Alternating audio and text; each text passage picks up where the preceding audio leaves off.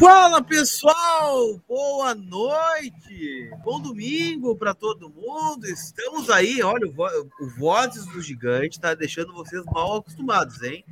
Todos os dias live essa semana de novo. Todo santo dia tem live. E amanhã já começa também com Maratona Mais 45, logo de manhã, com Inter e Palmeiras pela Copa São Paulo de Futebol Júnior. Então já vem com a gente na arrancada agora. Já vem com a gente já deixa o teu like, já te inscreve, vamos embora, vamos falar do Internacional, porque tem muita coisa para a gente falar, tem reforço chegando em Porto Alegre, aí, possivelmente nesta semana, como eu disse, o Inter na Copa São Paulo, a pré-temporada a pleno vapor no CT Parque Gigante, a gente vai tratar sobre tudo isso. Leandro Bias, boa noite, teu destaque inicial no nosso Entre Vozes. Boa noite, boa noite, Lucas, boa noite, Thiago, boa noite, audiência. É, amanhã de manhã eu acordo menino, acorda menino, né? Porque 10 e meia da manhã a gente já vai estar tá no ar, porque tem jogo, tem clássico, tem decisão às 11 da manhã, 11 da madrugada, para quem quiser, né? Amanhã Inter e Palmeiras lá em Diadema. É, enfim, jogo, mais um jogo decisivo, né? Agora pelas oitavas de final da Copinha. E o Inter aí, enfim, tendo a grande, seu grande teste de fogo porque o Palmeiras é favorito aí a Copinha, vem reforçado, vem com uma turma uh, no limite da idade também. Né? Então, amanhã é um grande jogo que estaremos ao vivo transmitindo a partir das 10h30 da manhã na Maratona Mais 45, já chamando a turma aí. Tiago Suma, tá bonito hoje, hein? Tá com o estúdio bonito, aquela coisa toda. Boa noite, teu destaque inicial, por favor. Muito boa noite, Lucas. Boa noite, Leandro Beza, o pessoal que nos acompanha. O meu destaque inicial é mandar um parabéns aí para a organização da Copinha, né? É uma decisão de gênio pegar o jogo mais competitivo dessas oitavas de final e colocar no horário menos atraente. Mas, em compensação, eu agradeço em nome do Vozes do Gigante, porque aí o pessoal vai vir 100% com a gente aí, né? É, acredito que não vai ter a transmissão da Sport TV, portanto não tem. Tem Sport TV, tem Sport TV. Tem Sport TV. Tem Sport TV? Tem Sport Bom, TV. De qualquer maneira de qualquer maneira. Outro agradecimento especial no meu, na minha abertura é a audiência do Voz do Gigante, que bateu recorde, assim como eu pedi na última transmissão. Então, é, eu, só, eu, eu estou procurando aqui para dar um número bem atualizadinho, para não. A audiência 27, que eu vi 27. É, está em 27. 27 mil pessoas acompanhando o Inter e Portuguesa num sábado de 40 e lá vai picos de graus, né? Uh, é um estádio lotado, para um estádio médio lotado, né? é um Beira Rio. Tem time que não bota né? isso, hein? Tem time Mas que não é bota isso aí. Isso. Tem time que não bota isso. E nós botamos uma transmissão de Copa São Paulo de Futebol Júnior, um jogo emocionante, um jogo decidido nos pênaltis. Isso mostra a grandeza da torcida colorada e dessa audiência do Vozes do Gigante. Então, essas as minhas considerações iniciais. Já passando, dando um salve aí no Henrique Aguiar, que mandou um boa noite. Traga uma boa notícia para fechar o domingo temos informações. Não sei se é boa, se é ruim, aí vai depender do teu ponto de vista, viu, Henrique? Mas a gente vai trazer informações do Inter sim para vocês. Lembrando que esse programa, né, o Entre Voz, tem o apoio da OneXBet, a maior global bookmaker do mundo, parceira do Liverpool, do Chelsea, do Barcelona e do Vozes do Gigante. Então, vai fazer o seguinte: amanhã, o Thiago já deu a barbada, né? Inter e Palmeiras, 11 da manhã para não acordar de ressaca, aquela coisa, meio com sono, já faz teu cadastro agora, faz o teu primeiro depósito e já larga apostando. Já deixa pronta a tua fezinha. Amanhã acho que o Inter vai fazer aquela zebrinha, viu? Acho que amanhã o Inter vai vai passar para as quartas de final, vai deixar o Palmeiras pelo caminho. Até porque amanhã são cinco Copa São Paulo em campo, né? As cinco do Internacional. Então, tradição e qualidade, né? O Inter tem e, e vamos para cima do Palmeiras. E só para lembrar, né, Lucas? É claro que não é esse mesmo time, é este mesmo Inter, né? Foi muito mexido e muito uh, juvenilizado, na verdade, com relação ao Palmeiras. Mas o Inter, para ser campeão brasileiro sub-20, passou pelo Palmeiras no Allianz, inclusive, né, eliminando o Palmeiras em sua casa. Então, tudo é possível amanhã da manhã. Sem dúvida. Então já faz o teu cadastro aí no, no, na OneXBet, né? Com o cupom VDG que te dá o dobro né, de crédito para apostar durante é, o tempo que quiseres. Beleza? Então, gente, vamos começar falando sobre o quarto reforço do Internacional que está chegando a Porto Alegre nos próximos dias.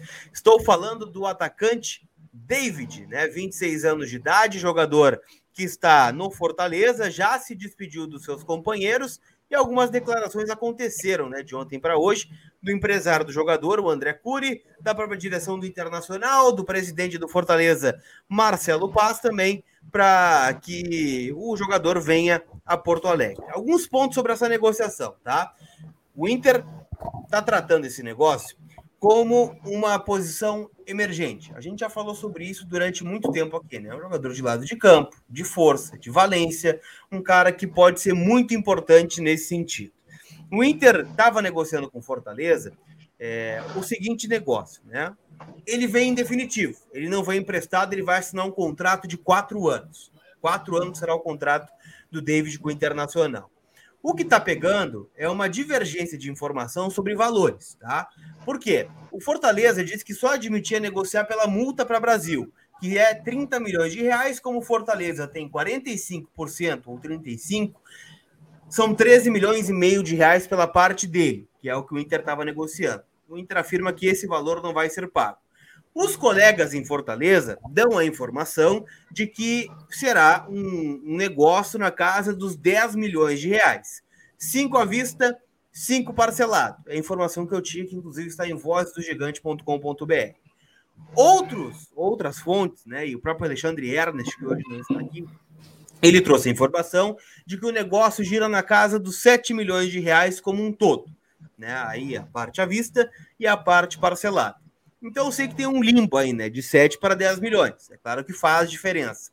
Mas, de qualquer forma, é o valor que está posto. O David está chegando a Porto Alegre e será o quarto reforço do Cacique Medina para a temporada 2022. E eu queria ouvir vocês, Leandro Bias, Thiago Suman, sobre a chegada do David, se o negócio é bom, se o negócio é ruim, se ele vai ajudar, se vocês contratariam, se vocês não contratariam David, o novo reforço colorado. Bueno, vamos lá então. É, primeiro, uh acho caro. 7,5 ou 10 acho muito caro pelo David. Pode vir a ser o nosso novo Adriano Gabiru, um dos maiores jogadores da história do Inter, um cara que marque um grande título para sempre, pode, sem dúvida nenhuma, pode ser. Mas, minha opinião inicial, antes de vê-lo em campo com a camisa do Inter, é que é muito caro. Achei muito caro, mesmo ser 7,5, mesmo seja 10, 10 nem fala então, né? Mas enfim, e só para lembrar, Lucas, é 45% dos direitos, né? Que é o que o Fortaleza detém hoje do, do David. Acho muito caro pelo David. Muito caro mesmo, mesmo que seja o 7,5. Aí que a gente ainda tem essa divergência. É, pode vir a ser um grande jogador, um sucesso estrondoso, tomara que eu torço muito que seja. Mas inicialmente, sem vê-lo vestindo a camisa do Inter ainda, acho caro. É, agora, o segundo ponto, o Inter quis muito ele, né? Acho que vocês concordam comigo. Quis muito ele, até antes do Medina. Eu acho, que, eu acho que se falava em David antes de se falar em Medina ainda, né? Que estava naquela Medina, Domingues, Paulo Souza, e o David já era comentado no Inter. É, então é uma convicção da direção. E isso é bom, isso é bom, porque se a convicção, pelo menos, não é aquela coisa, ah, quem nós vamos trazer no desespero, tenta um, dois, três, não consegue, vai no quarto e, e, e pega um cara. Acho que não foi o caso. O Inter sempre quis ele. É, agora, para mim é inegável. Acho o jogador muito caro. E por esse valor tem que vir para ser titular. Não acho, para mim, pelo menos, não tem dúvida disso. Só deixa eu fazer um parênteses, tá? Porque a live ela tá com uma pequena configuração que só membros estão podendo comentar, tá? A gente já está trabalhando nisso, a gente já está tentando resolver para que todos possam comentar, né? Assim como a gente faz tradicionalmente, tá? É um pequeno uh, bug que está rolando aqui na live hoje, mas o pessoal, né, aqui do, do bastidor já está tentando resolver, tá? Então, calmem, não é uma limitação, é apenas um, um pequeno detalhe que a gente está tentando arrumar. Um, Thiago, um bugzinho, né? Um bugzinho. É. Uh, olha só, Lucas, eu vou, assim como eu falei do Ezequiel Barco, eu trouxe prós e contras, eu estou tentando fazer isso com todos os possíveis reforços e os reforços, porque a gente tem sempre que tomar muito cuidado. Existem três tipos de análise para um comentarista de futebol, que é o que nós somos da área esportiva aqui, do, do jornalismo, né? Eu não estou falando de opinião por opinião. Opinião por opinião, qualquer cidadão tem e ela vale tanto quanto a nossa. Né? É, eu nunca fui daqueles caras que acham que a imprensa está um nível superior para fazer uma análise. Não.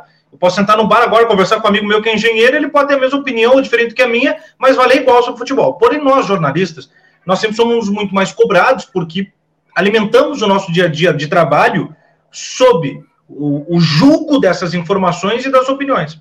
É muito mais uh, um fardo a se carregar do que um mérito, um direito que nós temos. Então, quando a gente vai fazer análise de uma contratação, só são três análises possíveis: a contratação antes de chegar, a contratação enquanto ela está desempenhando e depois que ela foi embora. A mais difícil é antes de chegar.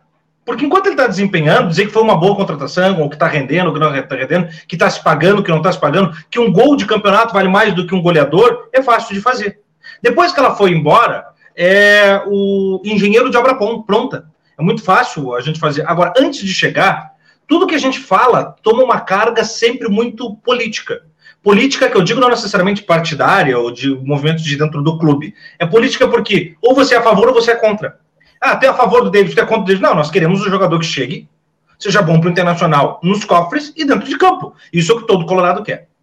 Dizendo isso, então, eu digo, o David é caro. É caro porque se bater na casa desses 10 milhões é mais ou menos o Nicão, que é muito superior ao David, guardadas as proporções de novelo, de bola de neve que o contrato do Nicão ficou depois que daria muito mais custo. Ok. Em que pese, né, Tiago? Só desculpa te interromper, o Nicão é um jogador livre, né? Os 10 milhões seriam para o Nicão. O Inter está pagando este valor para o David, não está incluído ainda o valor do salário, né? Salário pois é. pois é. Tem isso. Então, assim, o David é um rascunho de Nicão. Agora, o Bes pega um detalhe muito importante.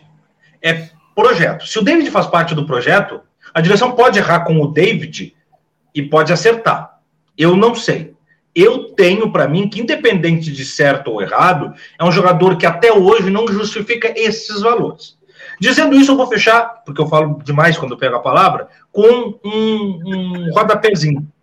Não, é, tem cara que reclama e tudo, mas é que cada vez mais, Lucas, eu vou cuidando do que eu vou falar, porque tudo que a gente fala, às vezes o cara fala um troço aqui, quando chega no Twitter, o cara entendeu completamente errado o que tu falou, porque cada vez mais eu tô mais cuidadoso no que eu falo. E talvez por isso fique mais uh, pensativo e demore mais. Mas, dizendo isso, eu vou fechar com uma polêmica, então, para não dizer que só a crítica ao David. Não é uma crítica ao David. Como o Benz pode chegar, se titular, pipipipopó.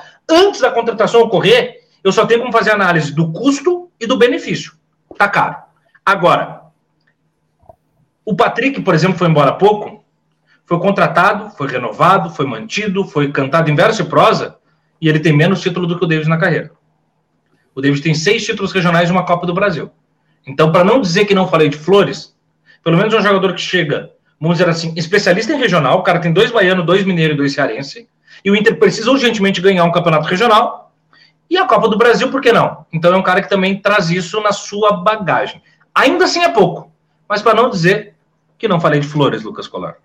Eu tava pegando aqui até os dados do David, por exemplo, na temporada 21, tá? Eu nem vou pegar o histórico dele no Fortaleza completo, né? Eu vou pegar só a temporada passada, né? Que é o que tá mais fresco e acho que é pelo motivo que o Inter está buscando aí o, o David, né? São 56 jogos ao todo, 13 gols, uma média de 0,23 gols por partida, né? Entre Campeonato Brasileiro, Copa do Brasil, Copa do Nordeste e o Campeonato Cearense. E seis assistências. Né? Ele tem seis assistências, 13 gols. Então, se eu não estou errando a minha matemática aqui, né, são 19 participações em gol em 56 jogos. Né? Como o Thiago bem disse, ele tem esses títulos aí da Copa é, do Campeonato Estadual e também né, envolvendo outras competições. Então, assim, a minha opinião é, é que também é um negócio caro. Né? Mas é assim, é, pelo que eu estou vendo do mercado, não foge muito do que está acontecendo, né? O mercado brasileiro, neste momento, é um mercado inflacionado. Ponto. Ele é um mercado inflacionado. O Inter está é, tirando neste momento. Prestem atenção no que eu vou dizer, tá? Para não dizer, ah, tá agigantando o Fortaleza e diminuindo o Inter. O Inter está tirando um titular de um clube brasileiro que vai disputar a Copa Libertadores. O Inter está comprando esse jogador. O Inter está comprando o David na alta. O Inter não está comprando o David do Cruzeiro rebaixado, como fez o Fortaleza. Né? E por isso pagou 6 milhões de reais, 5 milhões de reais. O Inter está pegando o cara na alta. Né, o cara que é importante, é só pegar os comentários de torcedores do Fortaleza, para Paulo Matheus, que teve aqui é, no, na sexta-feira, né, para falar do David, eles aumentam muito. É um titular absoluto, é um cara importante sim, lá. Sim. Então é óbvio que isso aumenta o preço. E o Inter já fez isso várias vezes, né, de pegar um jogador em alta e pagando muito mais do que ele valia antes. Então ele chega com esse peso, né, do, do preço, evidentemente, mas é um cara que o Inter não tem hoje. Eu não sei vocês, é. mas acho que dentre o que temos ele arranca como titular, né? Sem dúvida, sem dúvida. É, e até pelo preço também, né? Pelo preço é preço de titular. É, vocês querem o Paulo até de primeiro aí, Lucas? Vamos claro, lá. Vamos lá. É, acho, acho que antes de convicção, que é algo não mensurável, existe a questão financeira, que é objetiva e o clube não tem condições financeiras, e ainda por quatro anos. É, enfim, é aquela coisa, como eu estava falando, né, Paulo? Pode ser, pode ser um jogador que venha a ser um jogador histórico para o Inter. No momento, antes de, de a gente vê-lo em campo, é uma contratação cara. É, mas o que eu colocava é o seguinte: é, um jogador que o Inter não tem. É, sim, é um jogador que o Inter não tem. Ele é, digamos, o que a gente sonhava que o Caio Vidal fosse, né? E que ainda não foi, tomara que um dia consiga ser. Mas o que me preocupa, e me preocupava também com o Nicão, uh, que acabaria sendo muito mais caro, me preocupava com os dois, na verdade, questões muito parecidas, é que mostrou um grande futebol somente num clube. E já são caras rodados o Nicão Atlético Paranaense e o, o, o David agora no Fortaleza. Uh, isso me preocupa. Daqui a pouco, se não vai pesar a camiseta, se não vai pesar a cobrança, ainda que no Fortaleza tem a cobrança também, porque, enfim, a gente só. Não sei se vocês lembram, mas o, o Guto Ferreira cai no Ceará porque a Fortaleza estava fazendo uma campanha muito melhor que a do, que a do Ceará, só que o Ceará estava em oitavo e o, e o Guto foi demitido.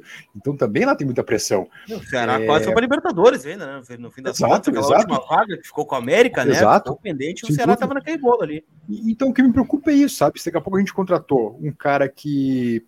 Se ele, se ele der o que é o que pelo o valor que ele vai que ele foi comprado e pelo que ele vai receber aí é uma coisa. Só que eu não sei se ele consegue dar. E essa é a minha preocupação. Mas que num primeiro momento ele vinha para ser titular eu não tenho a menor dúvida disso eu quero pegar um pouco da, da febre da audiência aqui, tá? O Jeff Gazzoni disse que ele foi destaque no Vitória, jogou muito por lá, até por isso foi contratado pelo Cruzeiro, né? Sim, e não é aquele sim. Cruzeiro que foi rebaixado, né? O Cruzeiro que ainda era o Super Cruzeiro, né? enfim, contratou o David naquela esperança de que ele fosse, e claro, foi rebaixado junto, né? Tava na queda para a Série B. Uh, tem outros recados chegando aqui, ó, como o Gabriel Litaldi, eu quero pegar. Ó. Temo que o David seja o caso de um atleta que explode por uma temporada apenas e vive a carreira inteira a custas disso. Ele foi bem. Eu não acho que é uma temporada só. Eu vejo algumas comparações do David com o Potker, por exemplo. E eu acho que essa comparação ela pode ser feita, tá? Porque o Potker também, quando veio, veio em alta veio de um sim, clube. Sim. É, não, não, eu não vou pequenar o Fortaleza, tá? Para comparar com a Ponte Preta, mas são clubes de, de grandezas né, menores que a do Inter, né, menores de que outros clubes. E o David tem uma boa passagem pelo Vitória e pelo Fortaleza. Quando pegou uma camiseta grande, não foi aquela resposta que se esperava em levar em uhum. consideração o contexto do Cruzeiro. Agora, né, o Potker, na época, foi uma boa contratação, né? Ninguém contestou a chegada do Potker quando sim. ele foi contratado. O goleador do brasileiro, o goleador do paulista. O veio na alta também, né? Agora, se a, se a comparação, né? Se a comparação com o Potker é justa, então a contratação do David ela tem que ser comemorada e não criticada.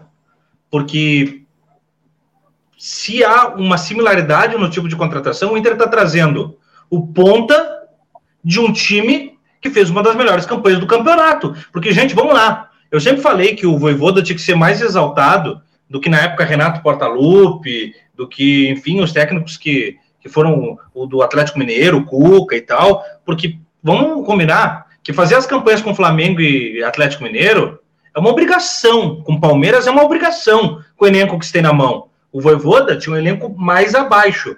E com esse elenco mais abaixo, ele tirou o bom futebol. Uh, o Potker na Ponte Preta da mesma maneira, o elenco não era tão luxuoso e teve ele bom desempenho. Então, exaltemos a contratação do, do David. O problema é, como disse o Bess, se ele não render, aí o custo saiu alto. Deixa eu aproveitar, Lucas, já que tu está mandando bastante recado para a audiência, dizer que tem bastante gremista na audiência hoje, e eu entendo o motivo, o pessoal está criticando, eles estão certos estarem aqui, porque para assistir Copinha, por exemplo, tem que ser no Vozes do Gigante, é. já que nenhuma emissora do Grêmio vai transmitir o Grêmio na Copinha, porque o Grêmio não tem Copinha, não tem mundial. Então é importante a informação, não é nenhuma corneta, né? Então, gremistas, sejam bem-vindos. Aqui vocês conferem informação de time de Série A, copinha e todos os conteúdos da elite do futebol brasileiro. Vocês são sempre muito bem-vindos. Só aproveitem que estão aí já e mandam um pix, né? Ajuda a fortalecer. Mas o sumo é, que, é como, como diz aquele icônico torcedor gremista, né? Não se briga com a notícia. É verdade. É. O Vinícius Finger aqui, ó, não existe meio atacante, esse é um ponto importante também, tá? Não existe meio atacante por menos do que esse preço. Até o sorriso do Juventude está custando 7 milhões. por menos que isso, em definitivo, é muito difícil conseguir jogadores nesse estilo. Não, é, não, não tá errado, não, Vinícius, não tá errado. É como o Lucas disse, um mercado super inflacionado e ainda mais que tu pegou um jogador em alta de um, de um clube em alta, né? aí, aí, é diferente, né? não é a mesma coisa que buscar um jogador de um time rebaixado, por exemplo, né? É, que são casos diferentes daí.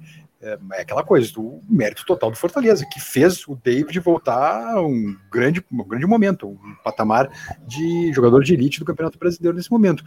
Agora, a questão que fica é essa: é um jogador de 26 anos que o Inter pagou caro, eu acho que pagou caro, e vamos ver o que. E a gente não tem certeza do que, que vai dar, né? Eu teria muito mais segurança se o Inter fosse um Marinho, por exemplo. Quatro anos. Quatro anos, é o que, que se diz.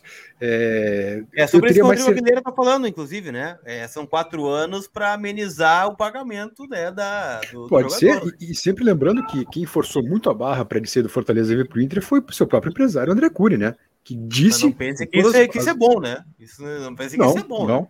Não, que diz com todas as letras, inclusive lá para a imprensa de Fortaleza, que ele deveria ter ficado um ano só na Fortaleza, já ficou dois, e estaria indo para três, isso era inadmissível. Então é aquela é, coisa, vamos, vamos combinar o, seguinte, não quer, o jogador não fica, foi isso que aconteceu. Vamos combinar que o David também, ao aceitar a proposta, né, ao, ao se transferir para o Inter, ele troca uma Libertadores para uma Sul-Americana. Sim. Ele diminui no, o caráter da no frio, no frio do número, né? E outra, é. dar uma titularidade incontestável para ser mais um no Inter, né? Pelo menos, é, se confirmada, por exemplo, a chegada do Barco e do próprio Brian Rodrigues, ou do sonho distante que é o Marinho nesse momento, ele não larga como titular do Inter, né? Não larga. Não larga. falar depois sobre é. o primeiro esboço. E, e, do, e ele troca conforto, zona de conforto, por moedor de carne. Porque ele chega num clube maior do que o Fortaleza, com respeito ao Fortaleza, que hoje tem um desempenho que o Inter não tem. Fortaleza está na Libertadores, arrancou bem no Brasileiro, tem um título recente, o Inter não tem, de regional. O Inter não tem, é bem verdade, justiça seja feita. Mas a instituição histórica a cobrança da torcida, tudo isso é muito maior aqui do que lá. Sendo assim, Lucas, aqui ele tem que, ele tem que redobrar o seu desempenho para dormir tranquilo. Porque ele vai pegar uma época em que o Inter está nas vacas magras de título, que qualquer coisa é motivo para crítica, que a torcida está impaciente com razão. A torcida tem razão quando está impaciente. Por que, que, a torcida não suporta quando vê jogador, uh, vamos dizer assim, comemorando bobagenzinha, indo para iatezinho, para lancha, para camarote de festa, por quê? Porque faz muito tempo que nós precisamos é de título, de entrega dentro do gramado. Então o David vai trocar um conforto, porque ele, ele poderia ficar lá assim, eu sou o cara que ajudou a levar o Fortaleza para um lugar inimaginável, sabe? Acabou de entrar para a história do clube. O, o, David está para o Fortaleza, guardadas as proporções, que aquele elenco do Inter que nos leva pela primeira vez ao Mundial estava para nós os caras eram intocáveis porque nos botaram num lugar que nós nunca pensamos na história, eh, naquele momento do clube. E o Fortaleza também. Não estava nos planos de ir para uma Libertadores agora. Ele está trocando tudo isso. Isso aí não estou dizendo que com isso nós temos que ser complacentes com o cara. Ah, então ele pode errar aqui que, que tudo bem. Não, eu estou mostrando a balança. É zero, né? Agora é zero. Claro. É zero. Claro. Deixa eu pegar os superchats aqui, uma leva que tem bastante, tá? O Eduardo Ivanovski diz o seguinte: ó, a vantagem do David para o Nicão é a idade de uma possível revenda, né? O David tem 26, o Nicão tem 30, né? Ou 29, se não estou enganado. São 29 anos tem o Nicão. O Rafael de Paula Torres diz que a única coisa que incomoda é essa relação do Inter com o André Cury, diz o Rafael Torres. É, depois a gente pode falar sobre isso. O Fabers aqui, ó, eu não vou ser enganado por essa diretoria medíocre e amadora. Expectativa, Nicão e Marinho, realidade, David. Então, de sacanagem, né? Pergunta o Fabers, ou comenta, né, sobre sobre isso. E o Alexandre Duval manda o seguinte: ele troca o Fortaleza pelo gigante internacional, bom jogador no preço de mercado, diz o Alexandre aqui conosco nos comentários. É, sobre, sobre, sobre, a expectativa de... do Faber é. né, e do, e do uhum. Nicão, é, é, claro né, que, que há uma expectativa maior em determinados nomes, eu coloco até o próprio Barco e o, e o Brian Rodrigues nessa, mas assim, é, uma coisa não exclui a outra, por exemplo, né? Porque o Inter está buscando o David, o Inter não vai ficar apenas com o David, o Inter vai ao mercado contratar outros jogadores, pelo menos a informação que nós temos. E, e outra, o Nicão não veio por uma escolha dele também, né? Claro que houve uma incompetência, uma inércia da diretoria nesse aspecto, mas ele poderia ter vindo igual. Então, Sim, são coisas é, e coisas. É, acho que a gente tem que valorizar também o David pelo fato dele querer vir jogar no Inter, coisa que o Thiago estava dizendo. Sim. O O Nicão optou pelo São Paulo, ponto. Agora, é. vamos lamentar isso. O Marinho, o Inter tá tentando adoidar do Marinho desde o final do ano. O cara quer ir pra Arábia, tá esperando. Né? Então, é, sim, esses dois, é, essas duas questões são importantes. O Nicão seria uma fortuna que, olha, pelo amor de Deus, ia ser um, um rombo no, no, caixa do Inter se pagasse tudo aquilo pelo Nicão. Pelo Nicão, que, olha, numa boa, eu desconfio muito o que, que vai dar no São Paulo. E o Marinho até agora não quis vir, né? Tem isso também. E, claro, aí tem a questão do David que quis vir. É caro? Eu acho caro, mas é um cara que quis vir jogar, se dispôs a vir e chega, em princípio, para ser titular. O Daniel Santana espera que o David corresponda ao investimento. Opa, deixa eu botar o Daniel aqui, tá? Uh, mas para mim seria melhor oferecer 20 milhões no Soteudo, salário mais alto, é, mas vale. O David é uma aposta. O Soteudo tá indo pro Tigres, até onde eu vi, né? O São é, Paulo tentou e saiu fora. Né? né? Aí, o Tigres paga em. Nossa, o Tigres se lembra, a fortuna aquela que botou no Ginhaque, por exemplo, né? E é em dólar. Lopes, aí né? não, não tem como competir, de né? dólares no Nico Lopes aqui sim, no Inter. Sim valor alto naquela oportunidade. E o Fernando Fontoura que o David tem que cuidar o extra-campo. Ele teve problemas já. É o recado do Fernando Fontoura. Sobre essa questão, gente, de dificuldade financeira, eu sei que vocês também estão em dificuldade financeira, né?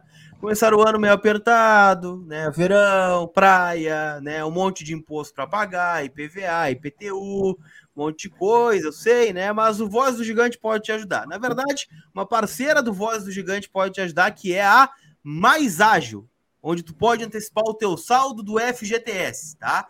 Tem 500 reais ou mais de saldo lá, saque aniversário, não pode mexer ainda, a mais ágil antecipa para ti, tá? E o dinheiro pode cair na conta em menos de 24 horas.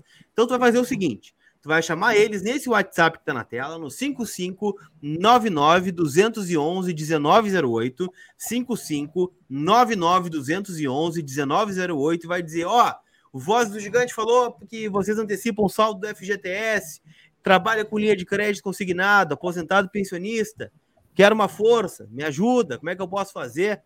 E, gente, muitos, muitos relatos já chegaram, tá? De pessoas que conversaram com a Maisage e conseguiram colocar um dinheiro na conta, dar um respiro nesse começo de ano, né? Então chama eles aí, tá? Vou, uh, vou até deixar o link aqui, ó, o link tá na descrição também, tá, gente? Para quem quiser conversar no WhatsApp. Mas tá aqui o um número, tá? Para não perder. 5599-211-1908 com a mais ágil. Combinado?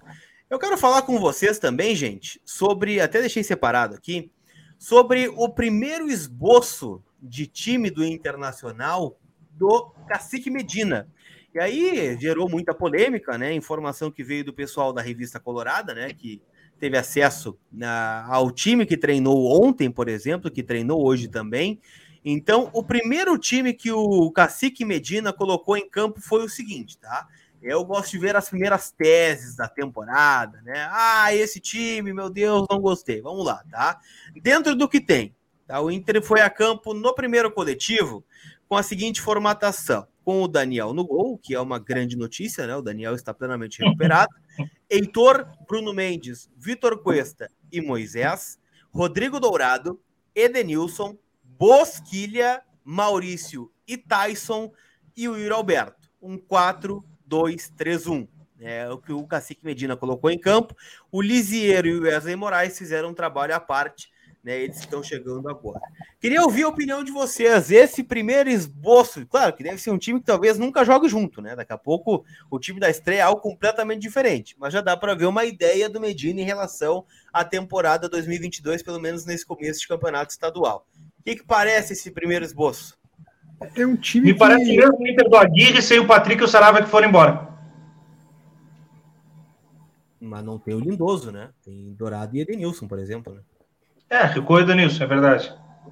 E é uma Puxou grande diferença, né? não, não é, ter dois muda. volantes. Aí muda. É. Não, dois volantes vai ter, o Edenilson vira volante. Uma coisa é o Edenilson, outra coisa é o Lindoso. Todo respeito ao Lindoso. Não, claro. É um bom contrato. Né?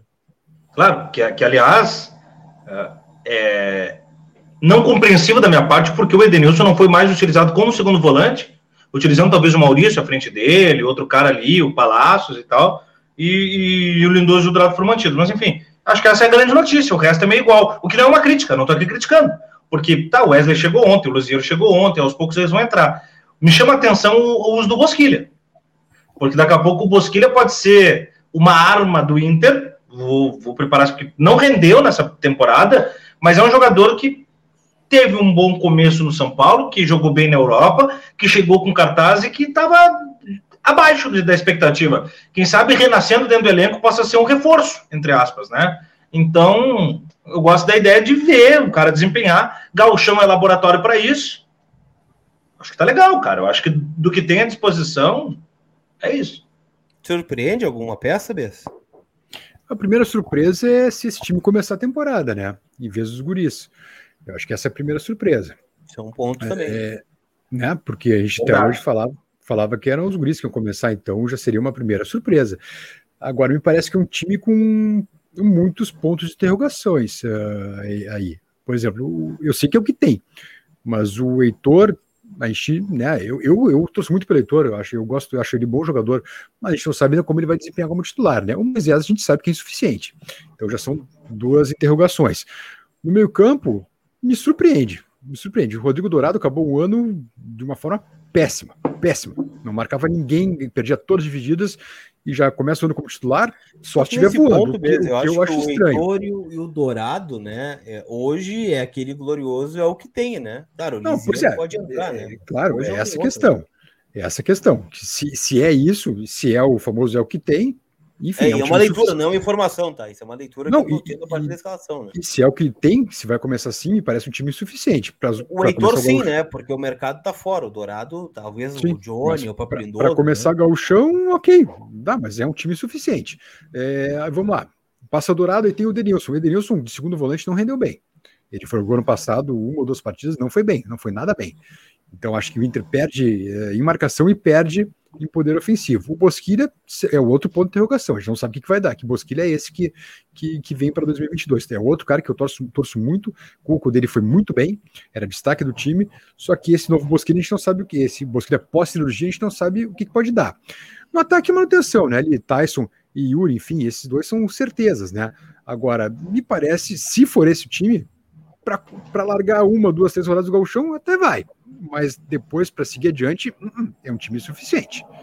Só lembrando, né, o começo de temporada do Inter, né, dia 26, então praticamente duas semanas aí, né, quase quase 20 dias, na verdade, 20 dias não, né, é, 10 dias, perdão, exatos 10 dias o Inter entra em campo contra o Juventude numa quarta-feira, né, 4 da tarde, para não estrear o horário, é realmente isso. Coitados jogadores. Se for o, mesmo calor de hoje, por exemplo, né? Sensação térmica de 45 graus, por exemplo, né? Ah, tá louco, em várias cidades de. O que tem que ficar, o que tem que ficar para a gente analisar, especialmente dessa escalação, é muito mais o estilo de jogo, o esquema de jogo proposto, do que as peças, porque as peças a gente sabe que alguns ali são flanelinha de vaga, né? Porque o Wesley Moraes está chegando, o David está chegando, o Lisieiro está chegando, esses caras estão chegando ou para disputar vaga ou para serem titulares uma das coisas que eu falei. Falei, teve muita gente que discordou de mim na timeline, no, na, nos comentários aqui. Ah, por que que tu crava o Moisés titular e não um PV ou Taolara que são melhores? Porque se está renovando um medalhão desse que estava pronto para ir embora, disponível para ir embora, pela grana que custa, não é para ser reserva. E foi titular com o Abel, foi titular com a Aguirre, foi titular com o Miguel Anja, foi titular com o Cudê, é titular com o Medina. É pouco ou é menos do que o Inter precisa e pode ter, concordo, mas se renovou para ser titular. O Heitor vai ter que aproveitar isso como talvez o seu último sprint na carreira para provar que pode ser titular do Inter. Porque até agora os outros dizem assim: ó, não, o Heitor vale a pena, o Heitor dá, mas sempre como jogador de grupo, nunca para ser o titular absoluto. Tanto que o Inter voltar, né? perde o Sarabia e vai pro mercado. Né? O Heitor tem 20 anos de idade, gente. 20. Pois é. Claro, ele só que ela jogar copinha. segurança para jogar, né? Copinha, o Heitor. É, não. O, mas o seguinte, o Heitor tem que render na arrancada desse galchão. Se os meninos jogarem, o Mazete pode jogar, mas o Heitor tem que jogar, cara. O Heitor tem que jogar para assim, ó, para separar a hora da pomada mesmo, sabe? Porque antes é, vai o Saravia, vai não sei o quê, vai Rodinei, é, e o Heitor nunca é o cara que diz assim, não, perdemos o Saravia, não, tudo bem, mas o Heitor é o nosso titular absoluto esse ano. Com o Cudê, Como, só, por né? exemplo, o Saravia lesionou, né? Pequenos momentos. É. O Abel chegou e botou o Rodinei, por exemplo, né? Que era um cara da confiança o Abel, dele. O, o Miguel Angel, acho que foi o, o, o Aguirre, chegou a botar o Bruno Mendes na lateral direita. Mas tá? é que tem coisas, Suma, que eu, eu, eu, eu, repito, eu gosto do Heitor, acho que ele tem futuro, mas tem coisas que ele tem que melhorar. Por exemplo, ele precisa melhorar a marcação dele. O Heitor às vezes se joga para frente e não consegue voltar. Sabe, ele tem aspectos a melhorar. Como tu disse, ele tem 20 anos recente, apenas 20 anos. É um cara que não teve sequência como titular, nem sei se vai ter, mas acho que tem futuro, mas tem valências a serem melhoradas. Sem dúvida. O Cristiano Killing fortaleceu aqui no Superchat mandou também outra pergunta. Ó. Um jogador aleatório que eu gostaria de ver no Inter é o Léo Senna, porém tem contrato até 2024 na Itália. E não deve ser um negócio fácil, né? Se destacou jogando no Goiás, né? O Léo Senna. O Inter até chegou a tentar esse jogador lá atrás, mas é. de fato não, não evoluiu. O Vitor Viana, entre aquisição, salário e 13 terceiro, o David vai custar mais ou menos 30 milhões em quatro anos. O, Questinha não custaria nem a metade, seria um ativo muito maior para o clube, diz o Vitor Viana aqui no Superchat. E o Daniel Santana pede nossa opinião sobre o Inter no mercado até agora. O que vocês estão achando da janela do Inter né, na, na avaliação do VDG? Você quer começar? O, não, vai lá, vai lá. Eu acho que, o, acho que o Wesley foi uma, uma boa sacada, foi um lance ousado do Inter, uh, buscar um cara de Europa e que tinha interesse em voltar ao Brasil, acho que foi uma grande sacada do Inter essa aí. É, o D'Alessandro é um retorno, né? então, enfim, é, eu não vou considerar o D'Alessandro um reforço, só um, como um retorno. É, o David, eu acho caro, não, não vou insistir nisso, para mim foi um negócio caro. Uh, o Inter tá, o Lisieiro acho que foi um bom negócio. O Patrick foi, né? Em definitivo, o Lisieiro veio. Daqui a pouco, se, se for o grande jogador que pode vir a ser no Inter, e eu acho ele bom jogador, só que aquela coisa, ele estava no São Paulo desde nove anos de idade, e a gente sabe toda a carga que o Prata da Casa leva, e o São Paulo é um, um time muito semelhante ao Inter, com, com seus vícios e suas virtudes também. É, então, é, mas se fosse dar uma nota, até agora para o Inter no mercado, eu acho que daria uma nota uma nota 6, porque tentou, tá tentando caras de caras importantes, daqui a pouco com bons negócios. Vamos considerar que o Inter não tem dinheiro, né? Primeiro tem que considerar isso. Então tem que ser criativos nas negociações. Eu daria uma nota, uma nota 6 para o Inter por enquanto, e esperando um, ainda um grande anúncio para daqui a pouco poder aumentar essa nota. Vai lá, Thiago, depois eu complemento aí. Não, eu, eu acho que o Besta certo subiria um pouco, né? No, no rigor, agora subiria um pouco para uma, uma média 7, 7,5. Haja vista a dificuldade de uh, aporte financeiro que o Inter tem. O Inter não tem grana para contratar. É muito mais fácil você chegar com grana e bancar o cara e, e, e não ter grandes preocupações com isso. O Inter está tendo que ter aquela criatividade que os caras pedem. Como você disse, o mercado interno está inflacionado, o mercado externo muitas vezes é impraticável, e ainda assim consegue se tirar um jogador da Premier League, ainda assim consegue se tirar um cara do São Paulo que é um reforço médio para melhor do que médio para pior, né? Uh, o D'Alessandro também não pode ser considerado reforço. E, e agora o David, eu fico com a sensação que é a, o, a contratação menos a se comemorar do Inter. E eu repito, David, um dia pode assistir isso e o David pode chegar aqui, fardar, honrar a camiseta do Internacional mais do que caras badalados, mais do que caras super identificados, e, e, e não é nenhum favor se fizer isso, ele vai ser bem pago para isso, mas está na dignidade do seu trabalho. Só que eu não vejo como uh, o, projeto de quem quer ganhar a Sul-Americana. Vai precisar desembarcar um Brian, um Ezequiel Barco, um deles pelo menos, e no mínimo um lateral direito mais pesado, assim. Para não dizer também mais um primeiro volante pesadão. Seria no mínimo mais três contratações de titulares para a janela do Inter, aí ficar folgada. É porque tu vê essa, essa escalação aí que tu, que tu tu nominou, nomeou antes, né, Lucas? É, se for ver a escalação, na prática, uma escalação que não marca ninguém, né? Não marca ninguém, esse meio campo não vai marcar ninguém. Não tem poder de ah, marcação nesse meio Depende campo. Depende da, do Edenilson, por exemplo, né? O Edenilson agora vou marcar, o Dourado também, né? Mas agora, aí o Edenilson vai ter que marcar muito, por dois. Né? Vai ter que marcar por dois. O Filha também, né? No auge, no auge dele no Inter, era um cara que era um motor, né? Ele voltava. Vai depender Mas a gente muito não sabe do, qual é o jogadores, né? Aí, né? É, é, que a gente tem uma imagem de alguns jogadores positiva, né, de bons momentos, mas a última impressão que ficou de todos eles é de um Inter do Aguirre que jogava com uma linha de quatro defensores, mais o Dourado, mais o Lindoso e não marcava ninguém. Isso eu concordo Sim. totalmente contigo. Aí vai, vai, vai a mão do Medina mas, nesse, Mas é aquilo que eu comentei né? contigo, é para a largada do galchão, e a primeira surpresa é esse time, não os guris, uh, para largar o galchão dá. É o suficiente. Mas depois a sequência vai complicar com esse time aí. Sem dúvida. Deixa eu dizer uma coisa para vocês, né, sobre essa questão da janela. Eu acho que um ponto que a maioria concorda, né, até pegando os comentários aqui é, sobre, sobre isso, né, aqui no chat, é, é, de que a galera gosta dos nomes especulados, né, e os próprios reforços que vieram. Cara, o David é o que causa talvez mais divergência pelo preço, né? Se o David viesse a custo zero, se viesse por um empréstimo, se viesse 2, 3 milhões, eu acho que ele era quase uma unanimidade. Não sei se eu estou falando uhum. besteira aqui com vocês, né? Mas é um eu, eu assim, olha, beleza, um cara do Fortaleza, foi bem esse ano, acho que vale a aposta. O que a gente está falando é que é uma aposta cara. Ponto. É, é valor, não estou falando, eu tô falando da qualidade, bola dos jogadores.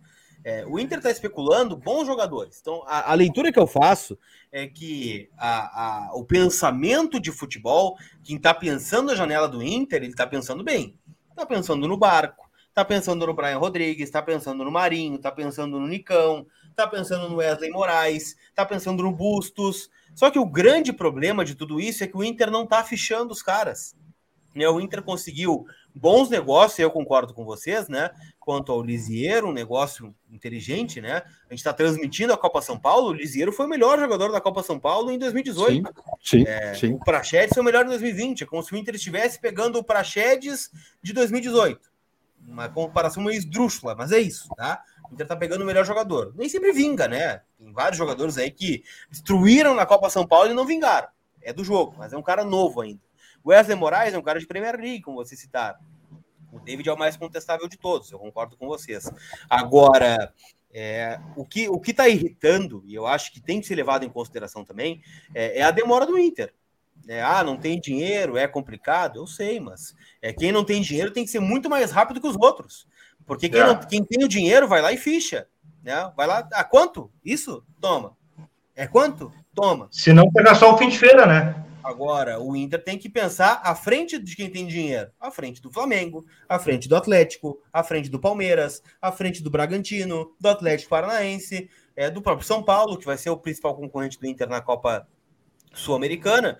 Então, esse é o ponto, né? Os nomes são bons, as ideias são boas, mas está demorando, né? Poderia ser um pouco, com perdão da redundância, com o nosso parceiro aqui, né? Mais ágil no mercado de transferência. Então, não sei se a gente conseguiu responder o Daniel Santana, mas acho que é, é, é por essa, né? O, a avaliação do Inter até aqui, 16 de janeiro de 2022. Não sei se você mais algum lá dentro, senão eu vou com o superchat aqui do Alexandre Duval. Não, eu só um bem rapidinho, Lucas, só um bem rapidinho. Eu acho importante isso que você frisou.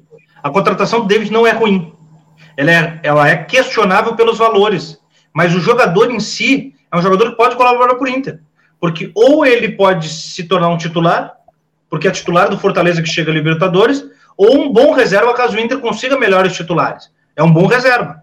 É um cara que pode ser questionado, mas não é um cara que já chega sob suspeição do que pode render. A gente já viu que ele pode render. O problema é o custo. É custo-benefício. É só isso. E sobre, só, Lucas, desculpa, só, vai, só, desculpa, só um parênteses sobre o Lisieiro, nesse ponto, é a questão da. E também o Bruno Mendes pode entrar nessa. A questão de contratar por empréstimo com os jeitos fixados, né? É, o Bruno Mendes é caro, o Lisieiro também é caro para comprar, porém é aquela coisa, né? é um ano de contrato. Se der certo, tu faz o esforço para comprar o cara. Se der errado, né, segue a vida, segue a vida. Não é um cara daqui a pouco que tu vai contratar por uma fortuna por 4, 5 anos e não render por 4, 5 anos, né? Sem dúvida. Vou com recados do Pix aqui também, tá? O Cleverton Morandim colocou o seguinte: ó, o Bolívar, num podcast, falou que quando o D'Alessandro veio, o Inter tinha Bolívar, Indy, Magrão, Guinha Azul e o Edinho fato, né? Era um time já formado, né? O time do Inter quando chegou, não só o do Alessandro, né? O próprio Guinha Azul quando chegou, o Magrão, o Nilmar posteriormente, né? Era uma transição que o Inter soube fazer, né? Do time campeão do mundo e da Libertadores para um time campeão da Sul-Americana, uhum. posteriormente campeão da Libertadores, né? E que quase uhum. foi campeão brasileiro em 2009. Né? Então foi uma transição bem feita naquele momento. Uhum. O Luiz Fernando 11 diz o seguinte, ó. O VDG falou que está vindo quarto reforço. Quem são os outros três? é, é, que é sempre uma divergência, né? Sempre tem que ter dedos para falar. E eu vou dizer de novo, né? O Suma e o Bez não consideram o D'Alessandro um reforço, assim como muitos não consideram. O Inter considera um reforço. Ponto. Então, assim, anunciados até agora, o Wesley Moraes, o Lisiero, o D'Alessandro e o David. Agora, se você considera o D'Alessandro ou não um reforço, aí vai de cada um. eu acho que dá, Lucas, para colocar como caras novas, então. Caras novas. É porque o, re, o, reforço, o reforço tem que ser o cara que vai dar combustível para a competitividade do time ao longo da temporada. Ele já deixou claro que dia 1 de maio ele está aposentado. Então, reforço para quê? Para o gauchão. Daí nós só falaríamos de gauchão, mas eu estou pensando em Sul-Americana. Entende? Eu vou te ser bem sincero agora. Uh, o próprio Alessandro falou na coletiva, tem jogador que fala, tem torcedor. Ah, obrigação ganhar o gauchão. É porque o Grêmio está na B. Mas se eu precisasse agora apostar. Ganhar, né? Desde 2016. Bota, é, mas bota a meninada jogar o gauchão e tira o que tiver de melhor ali para incorporar o time para a Copa do Brasil e Sul-Americana, eu não tô nem aí pro gauchão. E como o D'Alessandro só vai jogar gauchão, então eu não consigo ver como reforço. Vamos dizer que o D'Alessandro seja titular no gauchão, tá? A gente já sabe que é uma vaga que vai precisar de outro cara na semana seguinte, porque ele tá fora. Então não pode ser um reforço que, que tem data de validade, é perecível, né? O William, Willy, perdão, né? O Willy Santana virou assinante do canal. Seja bem-vindo aí, Willy. Né, os nossos conteúdos são disponíveis aí na área de membros, né? Tem o um in-off que a gente vai retomar essa semana, tá? Acho que amanhã então. vai ter o um in-off, tá? Ao vivo, nosso molde depois do, do Entre Vozes. E, claro, todo o conteúdo aí, grupos no WhatsApp, informações em primeira mão.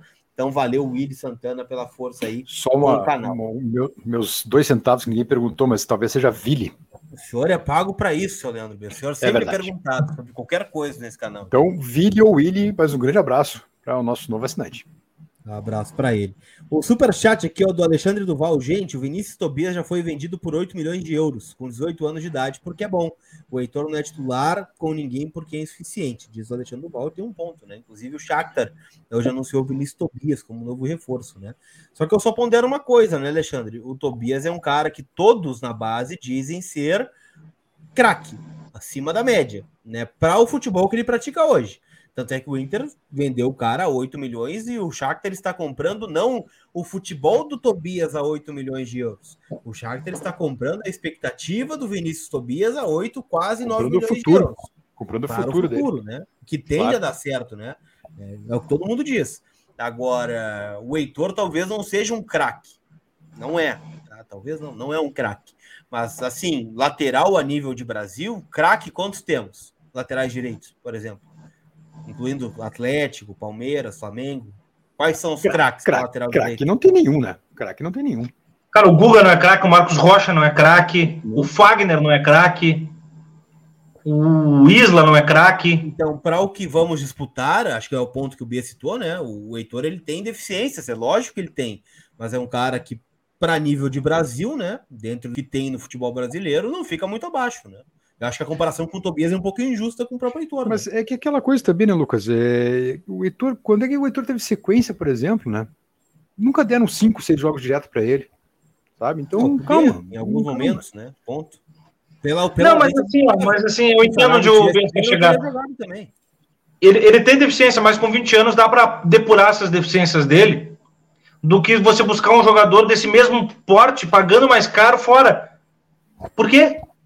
Tu entende? Se é para buscar um cara para lateral direita, vai ter que ser o Bustos, que o Inter não deve contratar. Vai ter que ser um cara desse naipe, porque se não for desse naipe, deixa o Heitor. Tu entende? Se é para contratar um, se é contratar o Moisés da lateral direita, é melhor não contratar. Então deixa o Heitor.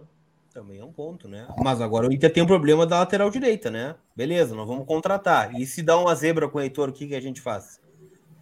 Não tem um plano de sucessão. Claro, não, tem que buscar, tem que buscar gente. É, isso Beleza, que o, bota no colo do PV, bota no colo do Tauan. Na direita não tem. Não é porque eu não quero, é porque não tem. É, seria o Mazete hoje, ponto. Alguém acha que o Mazete tem o mesmo nível do PV, por exemplo, em, em, em cancha de Série A? Ah, eu vou te ser sincero, eu vi tão pouco o Mazete jogando que eu não tenho opinião formada sobre o Mazete no time principal, no time, no, no, digamos, nos profissionais, né? Não sei o que dizer do Mazete, sinceramente. Não vire muito pouco em cima, né? A gente viu o quê? Aquela partida desastrosa que ele entra, acho que até foi uma substituição, substituição errada do Abel, quando ele bota o Mazete contra o Corinthians, né? Uh, enfim, acho que ele e alguns jogos do Gauchão, né? Ali com o Fábio Matias. Mas muito pouco também, né? Muito pouco, né, Lucas? Eu, sinceramente, não tenho opinião formada sobre o Mazete. Claro que, precisa, como o Suma falou numa uma, uma fala anterior, é, precisa sim contratar pesado para volante e para lateral ainda. Ainda tá faltando. É, e, se, e se o Heitor não render a, a ponto de ser titular e o Inter não buscar no, no, no, no, na contratação, é mais fácil o Gabriel Mercado ser titular hoje do que o Mazete. Ah, sim, A que pese o limite de estrangeiro também, né? Que é outro ponto que a gente tem que levar em consideração depois. Né? Se vier é, o Marco, Brian Rodrigues, né? Mendes, Cuesta. Já tem Cuesta, já tem Mendes. Palácios, já vai ficando mais complicado de montar esse time aí pro, pro Castelo é. Medina. O Márcio Bordinho aqui, ó. A falta de dinheiro no Inter me dá medo. Como vamos competir? O Fla fez contrato com a Adidas de 69 milhões, fora a TV, patrocínio Master e tudo mais. O que podemos fazer para aumentar as receitas? Pergunta o Márcio Bordim. É, acho que o Flamengo, né, nesse ponto, é um clube né, de massa nesse momento, né? Talvez a maior torcida do Brasil, junto com o Corinthians, né? E tem acordos maiores, né? O que a gente sempre cobra do Inter aqui é justamente essa tua pergunta, né? O que fazer para aumentar as receitas do Inter hoje? O, o, o, plano de sócio do Inter hoje, o que, que ele te oferece para o torcedor ser associado do clube? É suficiente o acesso a um estádio, por exemplo? E o cara que mora longe? Né? E, e os acordos de patrocínio né, do, do Inter? Não, não consegue nada melhor. Então é, é, esse ponto tem que se pensar. Dá pra fazer um programa inteiro só sobre isso aqui, né? A gente tentou trazer o Jorge Avancini aqui no canal, né? Deu uma falha no, no sistema dele, a gente não conseguiu remarcar. Então a gente, quem sabe, é traz é o Avancini para falar sobre isso. Também. É que o mercado, o mercado do futebol gaúcho é difícil dar um grande salto assim, porque se não fecha com os dois, não fecha com nenhum, né, Lucas? E, por exemplo, o Sul, patrocinador antigo já de, de Inter e Grêmio, uh, acaba no final das contas oferecendo pacotes melhores para os dois que são vantajosos. E não surge nenhum grande, nenhum grande investidor, nenhum grande patrocinador mundial até, daqui a pouco para botar dinheiro no Inter, por exemplo, na camisa do Inter, por exemplo. Né? Se não bota no Inter, tem que botar no Grêmio. Se não bota no Grêmio, não bota nenhum nos dois. Então é isso, é, é um mercado muito complicado de, de patrocínio aqui no Rio Grande do Sul. Sabe, Bers, no ano de centenário do Inter, eu produzi um disco, um CD na época, se ouvia CD ainda, 2009, né? É, em homenagem ao centenário do clube. E tinham lá grandes nomes da música, tinha desde o grupo Louca Sedução, na época de pagode, que fez o samba enredo da Imperadores do Samba, campeã do carnaval. Um abraço, pessoal do Louca Sedução, grande abraço para eles. Grande alô pro, pro Fofo, pro Lelê. Tinha os Fagundes, tinha Sombreiro Luminoso, tinha Grafo Resto Harmônica, tinha Serginho Moá, tinha Nelson Coelho de Castro, tinha uma galera para todos os gostos, tá?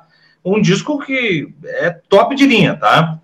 uh, eu chegava para vender num lugar, o cara me dizia assim, ó, se tu me trouxer um do Grêmio igual agora, eu compro os dois e pago o preço que tu quiser.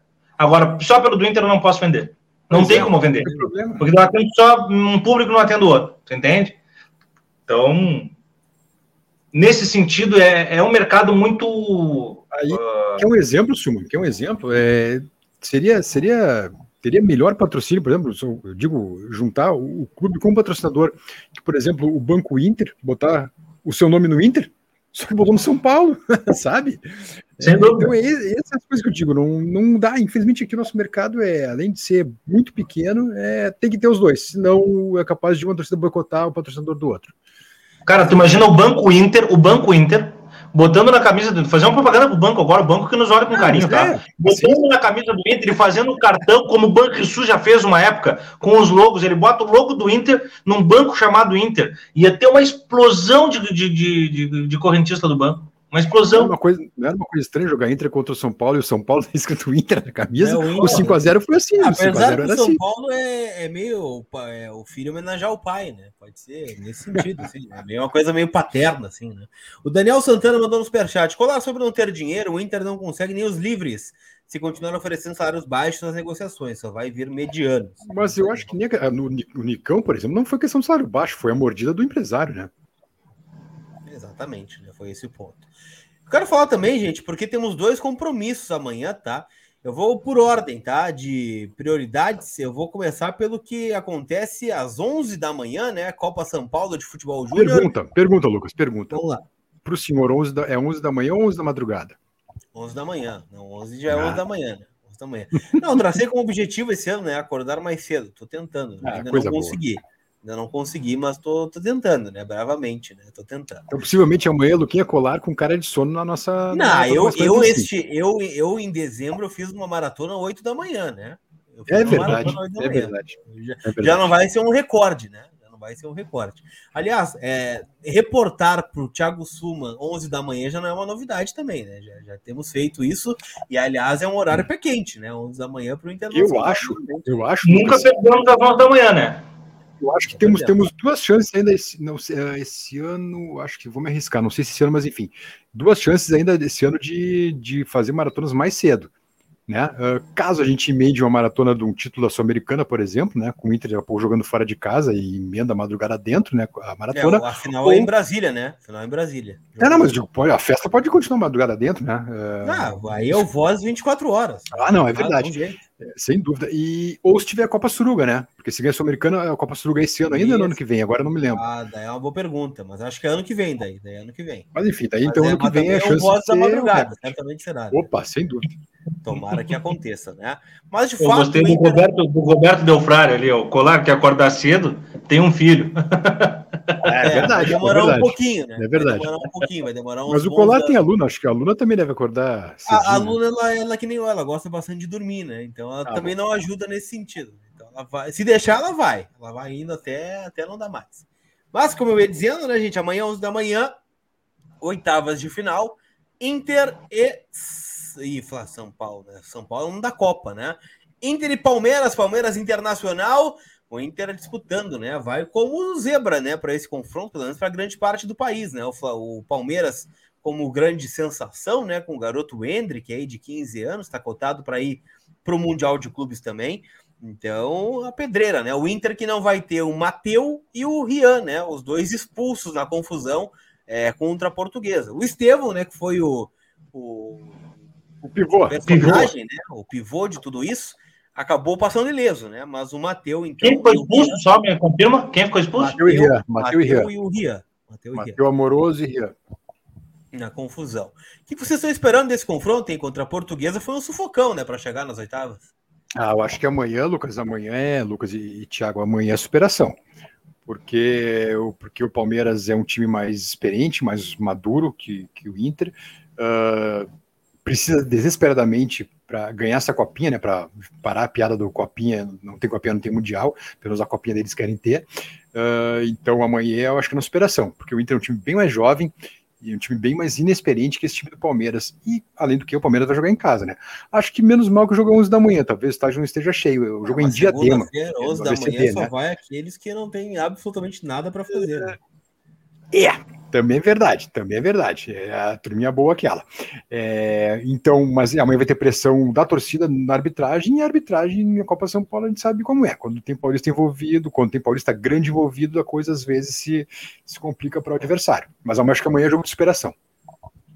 Teoricamente, é, passando pelo Palmeiras, pegaria ou o Oeste ou o Canaã, né? Isso, isso aí, o Oeste, São Oeste que eliminou o Flamengo, né, por sinal. Tá fazendo é. bonito o Oeste, hein? Não, vou dar, não, tá bem, tá bem, tá bem, Ainda assim, o Oeste é menos perigoso do que o Palmeiras. O Canaã é menos perigoso do que o Palmeiras. Ah, claro, então, passando pelo Palmeiras, é talvez o teste mais bruto, porque depois na frente, Cruzeiro, São Paulo, Vasco e Deportivo Brasil são times também complicados, mas talvez menos complicados do que o Palmeiras. Entende? Então, o que eu quero dizer, para chegar até a final, eu veria assim, ó. Se eu precisasse apostar agora, botar meu dinheiro.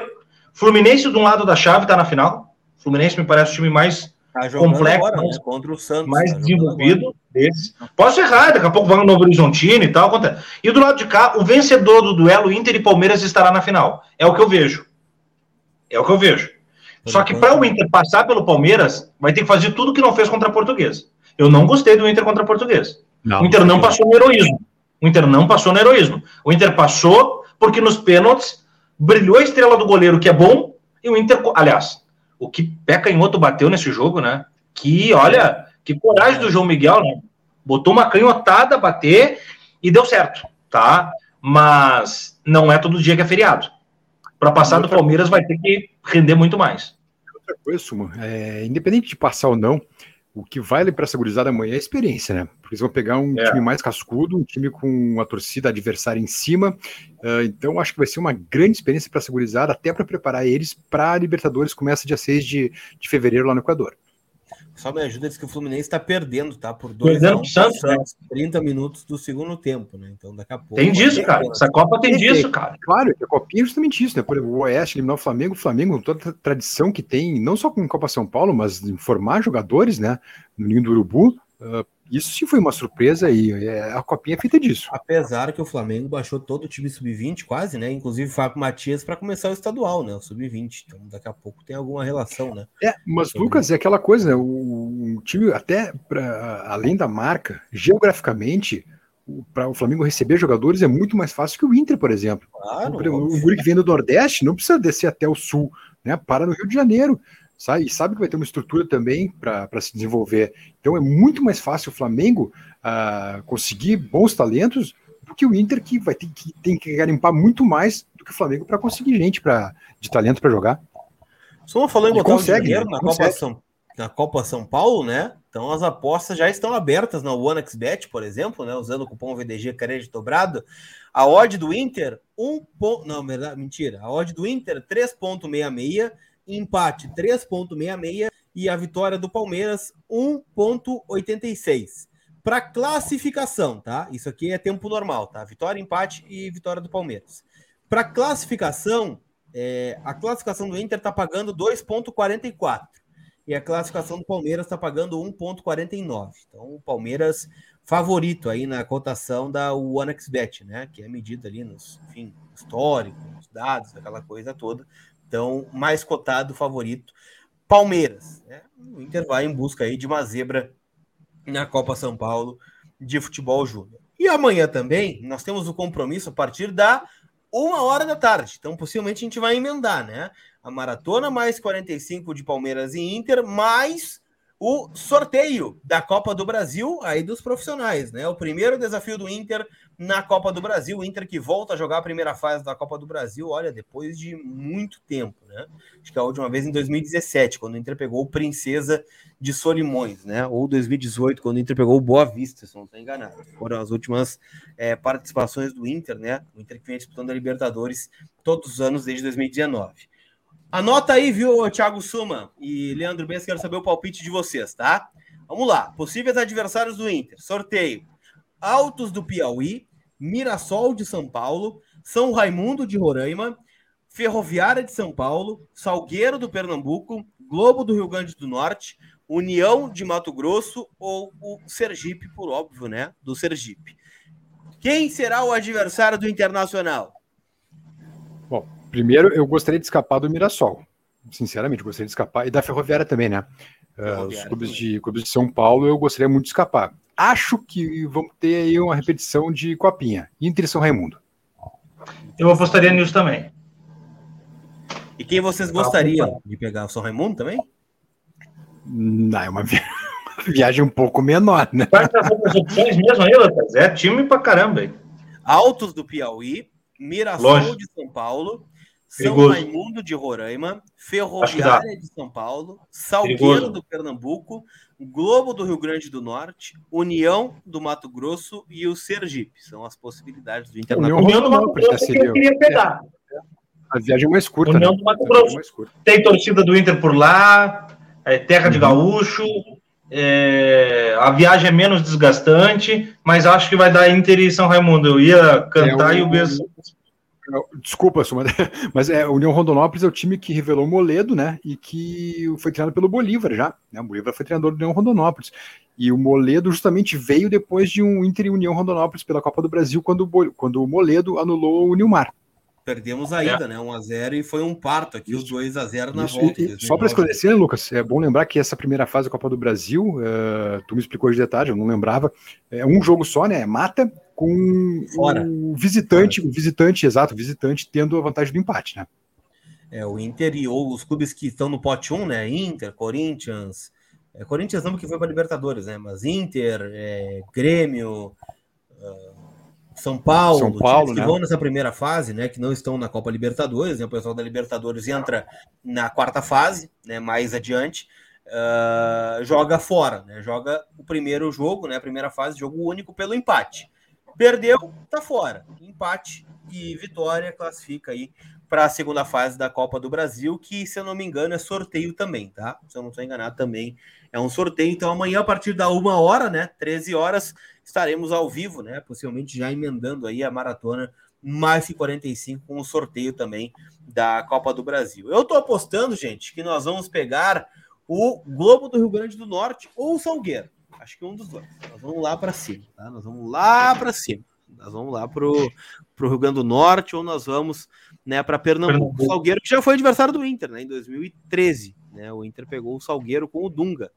É verdade, é verdade. Fase, e teve aquele ano, né, que ah, não lembro qual foi o ano. Eu narrei. Eu lembro de estar narrado contra o Salgueiro. O que que tu é... não narrou, Thiago? Se a pergunta, fica. Olha, Lucas Colar, nos últimos 12 anos, pouca coisa, viu? É, eu sei. Eu e sei o que tu não narrou. O que tu narrou, sei. Essas viagens lá para cima, assim, em alguns lugares não, não tradicionais, digamos assim, né, para os grandes clubes, às vezes é perigoso. Vocês lembram um ano que o Inter voltou com cinco, seis jogadores com hepatite? Foi contra o Nacional de Patos, 2008. Patos, isso aí, Nacional de Patos, que eu não me lembro de onde que é. é Piauí, talvez? É, Sergipe, que... Piauí, não lembro. Alguém vai nos ajudar e... no chat aí, mas é, não, é Amazonas, não estou enganado. Eu, não, acho que era, era mais, era Nordeste, eu acho. Uh, e o, alguns casos foram graves. Eu me lembro do Muriel, o Muriel ficou internado, e, mas o caso mais grave foi do. Paraíba. Paraíba. Então tá. É. O volante, o. Acho que o Maicon. Lembra o Maicon, o cabrinho raspado? Infelizmente eu lembro. É, é, mas o Maicon chegou a ficar. Eu me lembro de fazer matéria no Hospital Mãe de Deus, ele ficou, ficou internado acho que mais de uma semana. Tão grave era a situação dele. E justamente os jogadores contaminados nessa viagem aí para Paraíba.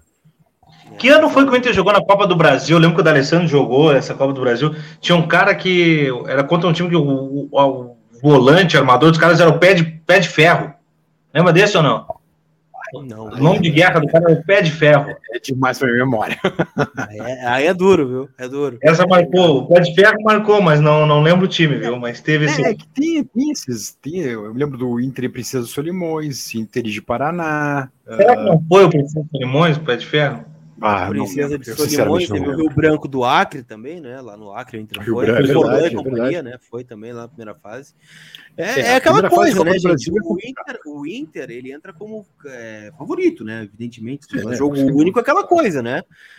É jogo único. Daqui a pouco um dia ruim, perde gol, né? Toma um gol cedo, já uhum. muda completamente o jogo. Vira um caos total, né? Por isso, Lucas, que barbada, né? é por isso que eu acho que pegar os dois de São Paulo é complicado, cara. É complicado. Pegar Mirassol Ferroviária, olha, vamos abrir o olho.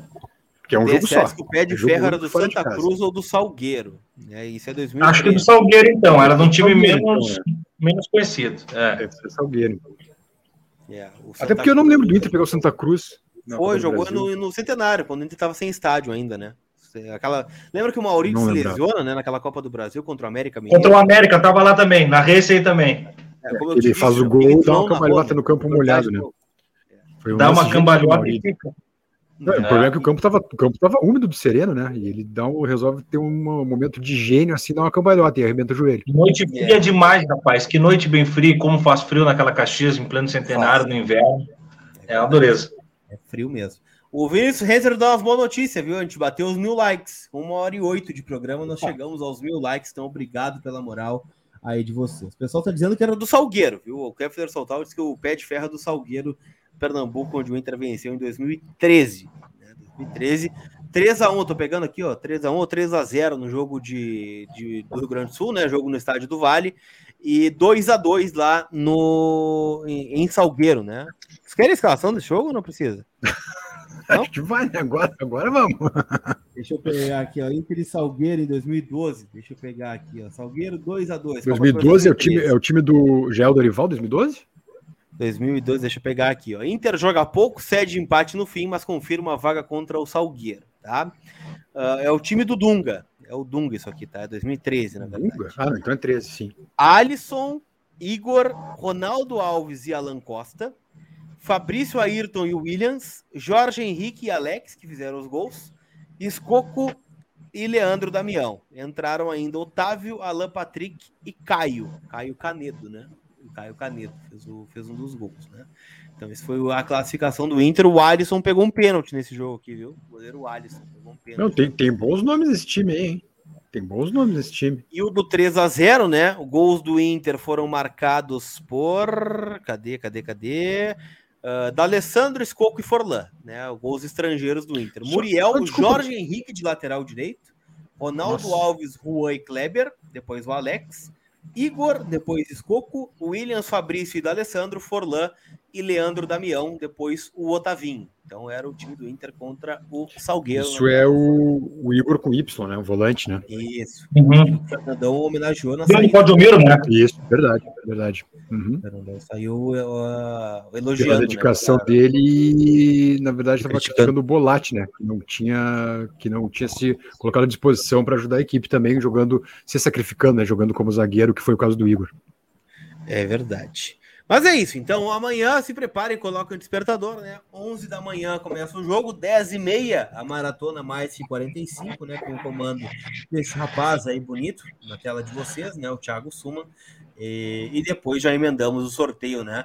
Então não teremos meia hora, é, especialmente amanhã, né? Teremos um combinado aí de Copa São Paulo mais sorteio da Copa do Brasil. Feito, senhores, algum destaque a mais a fazer nessa finaleira do Entre Vozes? Não, acho que isso, né, Lucas? E ficar na expectativa da semana aí, quer dizer, talvez não seja nem semana, talvez a coisa se arraste mais tempo, aí ver se daqui a pouco que o, se o Ezequiel Barco e o Brian Rodrigues uh, confirmam as vindas, né? São negócios ousados, negócios difíceis, mas, velho, ó, se fecha os dois, olha, aí o time muda de patamar. Tem um recado legal do Lucas Rodrigues aqui no Pix pra gente fechar, tá? Eu vi fotos de Leandro Bez na Bahia se eu chegar na idade dele bonito assim, eu tô tranquilo. Um abraço e boa sorte pro Inter amanhã. É o recado do são... Lucas Vinícius Rodrigues aqui. É, é, no... é muita ironia, né? É muita ironia, mas um, um beijo para todos vocês. Ah, tá bem, né? Tá bem. O Leandro Mendes vive uma fase muito boa nesse sentido, tá? Então nos vemos amanhã, a partir das 10h30, é, com tudo sobre Palmeiras Internacional e o sorteio da Copa do Brasil. Não deixou o like? Fortalece aí, somos mais de 1.400, então bora fechar os 1.400 likes, te inscreve no canal. Aquele abraço, tamo junto. Até daqui a pouco. Tchau!